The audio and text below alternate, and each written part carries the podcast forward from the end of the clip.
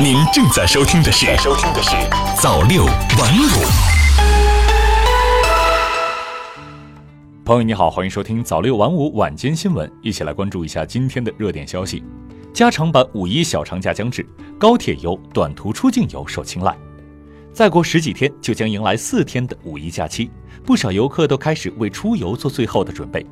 记者从各大旅游企业了解到，自从五一放假四天的消息发布后，线路报名咨询量明显提升。目前，部分出境游线路已经售罄，而国内的高铁游和周边国家的短途出境游最受游客青睐。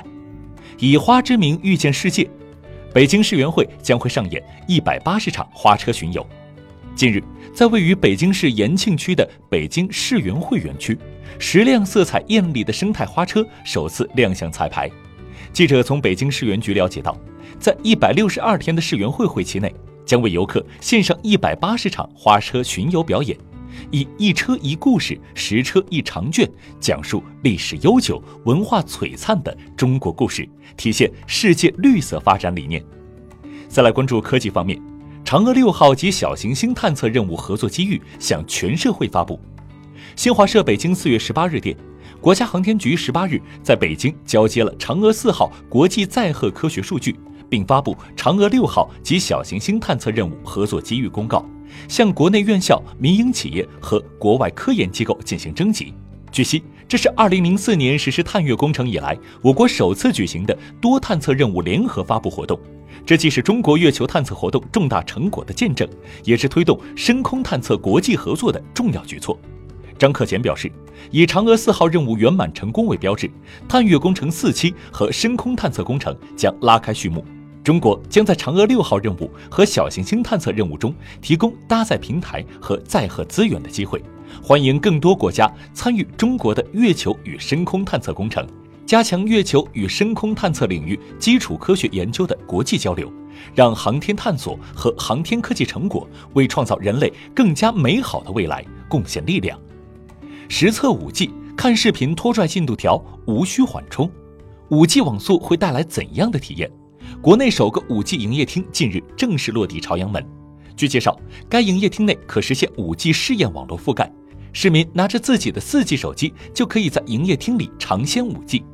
近日，记者来到位于朝阳门西北角的北京电信朝阳门营业厅，工作人员告诉记者，营业厅内已有 5G 试验网络的信号。通过专门配置的 CPE 设备，将 5G 信号转换为 WiFi，用户通过自己的手机连接厅内的免费公共无线网络，就可以体验 5G 速度了。不过，工作人员同时提醒记者，由于仍是测试信号，另外用户使用的还是 4G 手机，所以目前测试环境的速率并不完全代表真正 5G 商用后的水平，但是还是会比普通的 4G 信号要快不少。再来关注文化领域。宁夏首次发现新式大型哺乳动物雷兽化石。记者从宁夏地质局获悉，宁夏地质局地质博物馆和中国科学院古脊椎动物和古人类研究所组成的专家组在灵武地区发现雷兽化石，这是在宁夏首次发现古近纪史新式大型哺乳动物雷兽化石。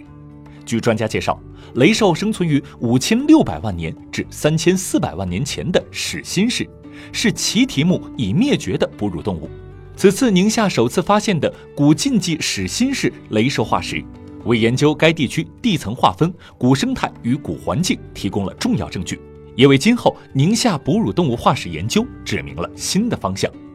再来关注财经领域，三月份各地 CPI 出炉，十二省份涨幅超全国。二零一九年三月份 CPI 同比上涨百分之二点三，时隔三个月后重返二十代。就三月份而言，在全国三十一个省份中，山东、江西、陕西等十二个省份三月份 CPI 涨幅超全国；海南等十五个省份三月份 CPI 涨幅低于全国平均水平。自去年十二月份 CPI 回落至百分之一点九后，二零一九年延续回落趋势，直到三月份重返二十代。从近三个月的变化趋势来看。河北、山西、湖北等十五个省份均表现为二月份探底后三月份大幅回升的趋势。与全国物价变化趋势不同的是，二零一九年以来，上海、天津、安徽等十省份 CPI 同比涨幅保持连续上升。入华十五年后，亚马逊中国电商业务大撤退。四月十八日，多位知情人士向记者透露，美国电商巨头亚马逊即将宣布裁撤中国本地电商业务，除云计算、Kindle 和跨境贸易业务外，包括亚马逊中国自营业务、第三方卖家、保税仓业务等在内的中国本地电商业务将全部陆续裁撤。随后，亚马逊中国就此向记者回复称，其将于二零一九年七月十八日停止为亚马逊中国网站上的第三方卖家提供卖家服务，将保留亚马逊海外购、亚马逊全球开店、Kindle 和亚马逊云计算等各项业务。亚马逊中国未提及自营电商和保税仓业务。二零零四年，亚马逊进入中国，并迅速占据中国电商市场一席之地。在此后数年间，亚马逊电商业务面临水土不服以及中国本土电商的挤压，持续走在收缩的道路上，市场份额也从百分之十五点四跌至不到百分之一。电商业务不断压缩后的亚马逊，在中国还能走多远？一切尚待观察。再来关注体育方面，世乒赛开赛在即，中国队目标夺金。四月二十一日。为期八天的第五十五届世界乒乓球锦标赛将在匈牙利首都布达佩斯拉开战幕。经过八天在奥地利的适应性训练，中国乒乓球队已于十七日启程前往布达佩斯为比赛做最后准备。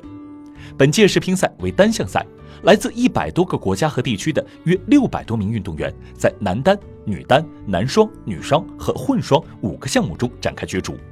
本届世乒赛是2020年东京奥运会前最重要的一次乒乓球世界大赛，中国队派出了全主力阵容参赛。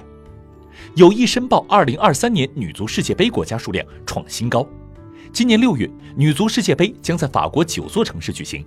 在本届女足世界杯开始前，下一届的申办也提上日程。日前，国际足联收到九份申请意向书。除了韩国和可能一起申办的朝鲜，其他有意向的国家还包括阿根廷、澳大利亚、玻利维亚、巴西、哥伦比亚、日本、新西兰、南非。根据规定，女足世界杯申办国必须在今年十月四日前向国际足联提交申办申请。这是自一九九一年首届女足世界杯举办以来，有意向申办女足世界杯国家数量最多的一次。女足世界杯的影响力远不及男足世界杯。如今，这块以往没人耕耘的寿田，却成为多个国家争抢的香饽饽。其中原因，一是女足运动的关注度正在提升，二是女足世界杯蕴含的价值被逐渐发现和认可。最后来听新华网评：引擎盖上的维权，伤害的不仅是消费者。近日，汽车消费市场不太平静，在经历了一场舆论风波后，西安女车主引擎盖上的维权终于迎来了和解。但该事件似乎也成为一根导火索，让涉及众多知名品牌汽车的违规收取金融服务费、车内有害物质疑似超标、新车发动机核心零部件故障等问题搭车式曝光。汽车维权话题之所以高烧不退，舆论对事件本身的聚焦是一方面，但更重要的是消费者对自身消费安全的关注和担忧。我们不能因为一些个案的高频率曝光，就对整个汽车消费环境持否定态度。但这些典型个案的发酵却说明，面对实力雄厚的汽车销售商，作为单一个体的消费者，维权依然很难。维权个案无论结果怎样，受伤害的不仅是消费者，还有品牌和企业，甚至整个行业和市场环境。消费者购买商品，不仅期待质量过硬的产品。也期待优质的服务，期待在遇到问题时能够得到商家足够重视和高效解决。品牌和企业无论大小，都应该对得起消费者的信赖和期待，承担起企业主体责任，为营造良好的市场秩序和营销环境发挥积极作用，而不是想方设法钻空子、找路子，任由店大欺客的做法一而再。再而三伤害自身品牌形象和整个市场的信誉度。中国的汽车市场已经是一个开放竞争的市场，企业要走更远，不能将顾客至上只挂在嘴上，高悬于店内，而应该将其落实在企业经营管理的每个细节当中，贯穿于销售行为的前后始终，用质量过硬的产品和高质量的服务赢得消费者，赢得市场，赢得口碑。赢得更广阔的发展空间。好的，以上就是今天早六晚五晚间新闻的全部内容，感谢您的收听，我们明天再见。